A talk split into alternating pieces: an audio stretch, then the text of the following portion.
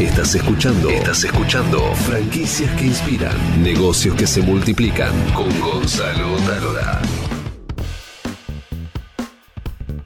Bienvenidos a Franquicias que Inspiran, soy Gonzalo Tálora y hoy vamos a hablar con una franquicia que está en un segmento de negocio que ha crecido un montón en los últimos años, que es el mundo de la belleza y sobre todo el mundo de la belleza femenina.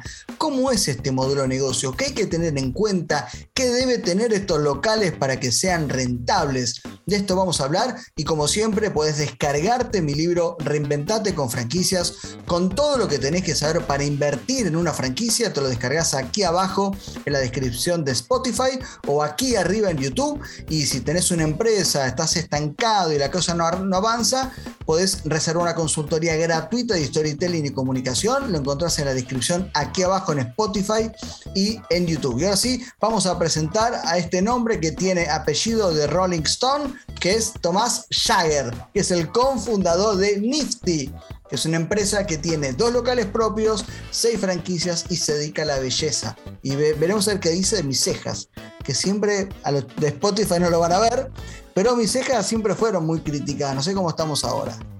¿Estamos bien? Hola, sí. ¿Qué haces? ¿Cómo estás, Gonzalo? Eh, mira, vos tenés, tenés lo mismo que yo. Eh, se te puede rellenar un poquito. A la puta, ya, eh, me cagó, ya me cagó, que rellenarte. No, no, no. Fenómeno, buena cantidad, buena forma. Habría que ver un poquito el tema del, diseño, el, perfilado, pero principalmente se puede rellenar. Eh, Gonzalo, vos sabés que en, esto de la belleza eh, nunca llegamos al, óptimo, al óptimo total, entonces siempre se puede trabajar. Eh, bueno, estamos con Tomás perdón, perdón que lo, metimos asesor de belleza. te puedo vender un, eh, un, sombreado en jena, que es muy efectivo y te dura hasta siete días. Hay cosas que duran más tiempo, pero bueno, eso es otra complejidad. Mirá, me la nota me está vendiendo ya, mira qué vendedor que es. bueno, Tomás Jagger es cofundador de Nifty y vamos a hablar un poco de, su modelo de negocio. Eh, contanos un poquito, bueno, ¿cuál es el gran negocio? Imagino que es el volumen, la cantidad de personas y atenderlas muy bien, ¿verdad? ¿Qué hacen ustedes para eso? ¿Qué hacen, antes que nada? Eh, nosotros nos especializamos dentro de los servicios de belleza eh, en lo que son servicios de belleza de manos y pies eh, y también de, rostro en cejas, pestañas, depilación de rostro con hilo.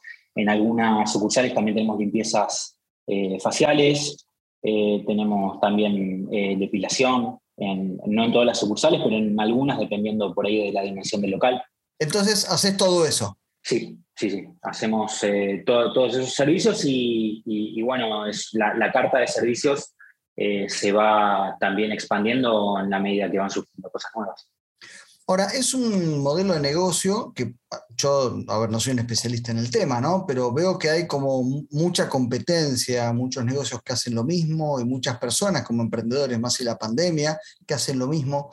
Eh, ¿Cómo te diferencias o cuál es tu diferencial para que te elijan a vos y no tal vez una chica con muchos seguidores en Instagram o TikTok?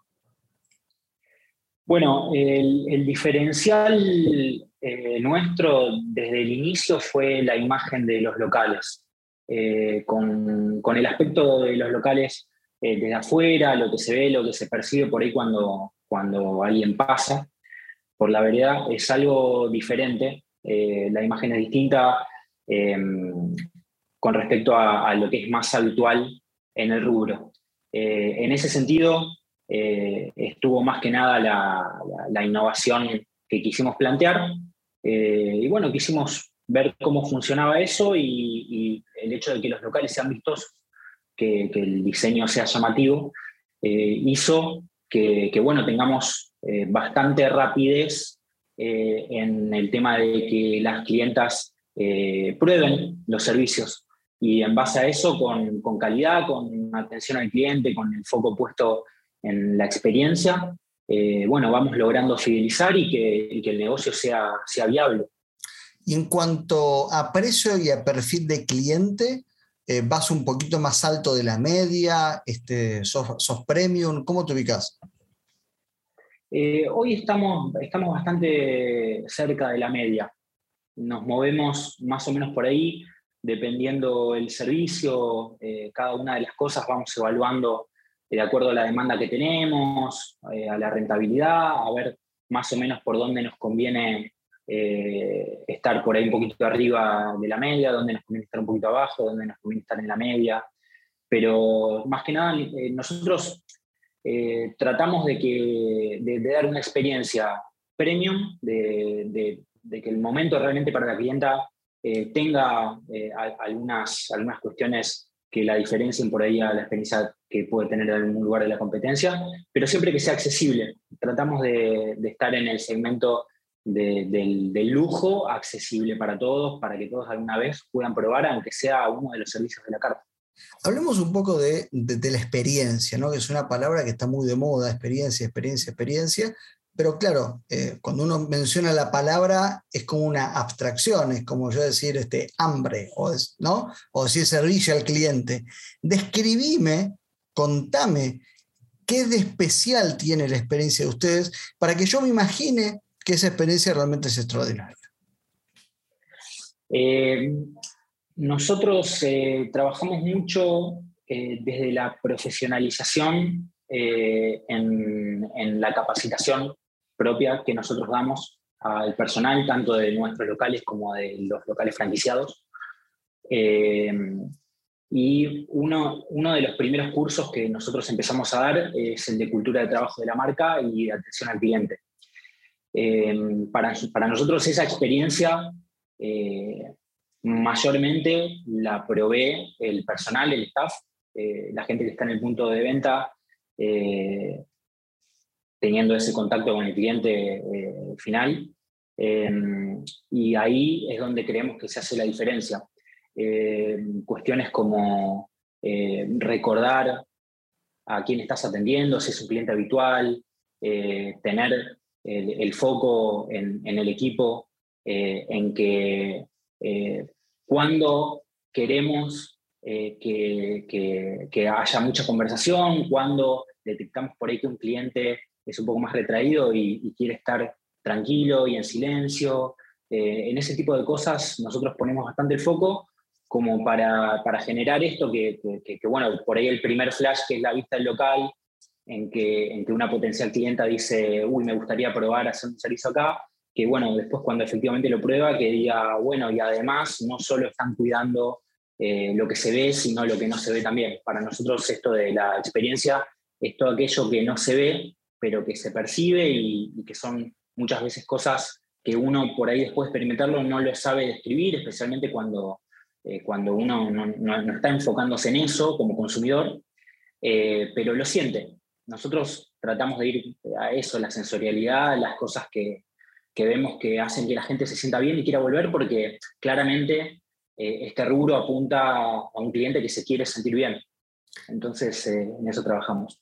¿Y cuántos servicios eh, un franquiciado tiene que hacer para que el negocio sea rentable? Eh, ¿Cuántos servicios tiene que hacer eh, en, el mes, en, el día? Dependiendo, en realidad, dependiendo de, cuál sea el servicio. hay, hay servicios que demoran 10 minutos y servicios que demoran dos horas y media, tres horas. Va mucho en, eh, el público de cada sucursal, eh, qué tendencia tiene a, demandar más. Eh, nosotros lo que nos enfocamos es en que los locales trabajen a agenda llena.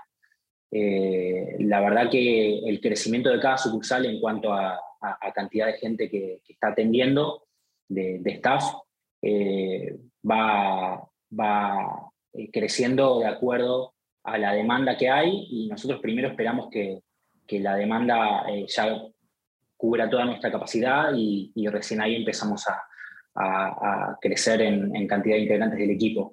Eh, la verdad que eso viene funcionando bastante bien.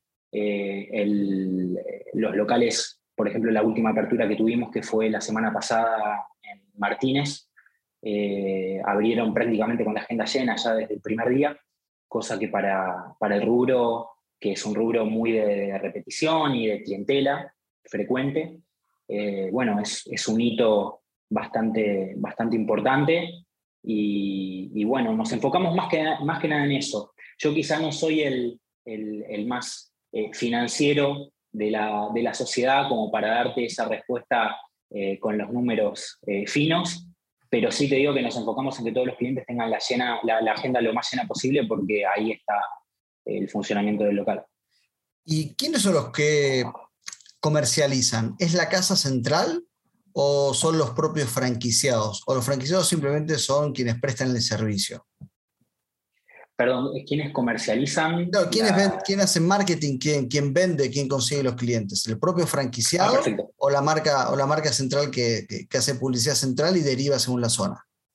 No, hacemos todo desde la marca central, todo lo que es el marketing, la comunicación, eh, las redes sociales, eh, todo lo manejamos nosotros eh, y eso está dentro de los servicios que nosotros proveemos a, cada franquiciado. Eh, nosotros, por ejemplo, no tenemos diversas cuentas, por ejemplo, en Instagram, que es la red con la que más trabajamos, no tenemos una cuenta por sucursal, sino que tenemos una única cuenta de la marca y a través de esa cuenta hacemos la, la, difusión de todas las sucursales, vamos viendo por ahí alguna, alguna sucursal que tiene turnos libres eh, publicamos disponibilidad, eh, a veces vamos viendo de acuerdo a, la situación, pero lo manejamos nosotros.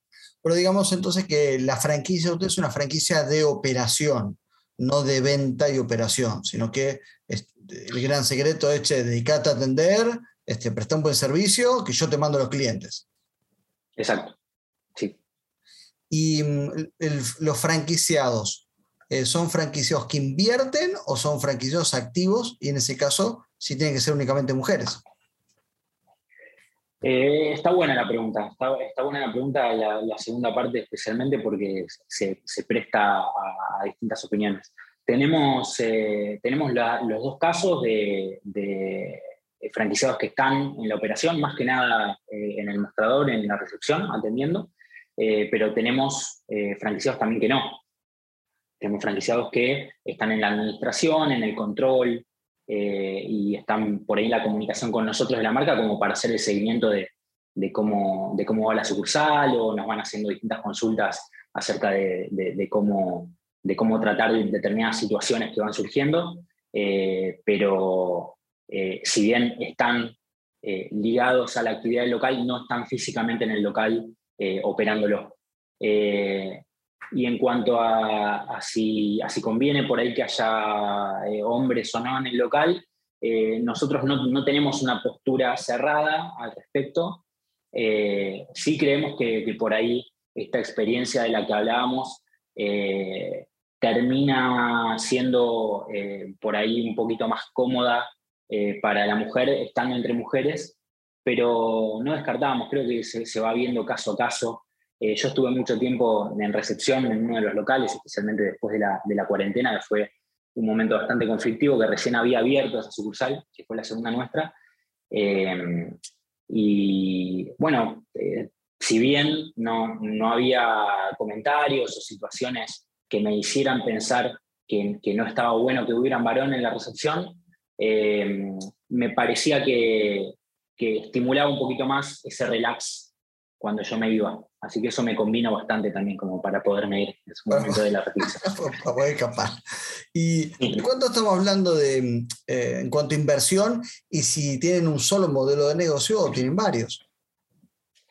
Eh, hoy el, el, modelo que, estamos, eh, que estamos comercializando es un modelo que es estándar en cuanto a la medida local, la cantidad de puestos, pero después se termina viendo de acuerdo a, la oferta de locales, más que nada. La cantidad de estaciones de trabajo puede variar en, un local con más metros, menos metros, por ahí algún local da para tener servicios más de gabinete, eh, algunos eh, dan para tener más mesas de manos, menos mesas de manos, eh, pero es, más o menos el mismo concepto de tener principalmente los sillones en, los que hacemos los servicios de rostro y las mesas de manos y los sillones de pies. Eh, la inversión también por ese motivo varía mucho, eh, porque dependiendo de los metros eh, del, local, pueden ser locales más grandes, más chicos, con más puestos, menos puestos. Y estamos hablando más o menos para un estándar alrededor de los 20 mil dólares. No, es una, una franquicia este, low cost entonces. y, y, la recuperación estamos hablando de 18 meses. Eh, bueno, en, los casos que, venimos observando hasta ahora, eh, venimos más por el año.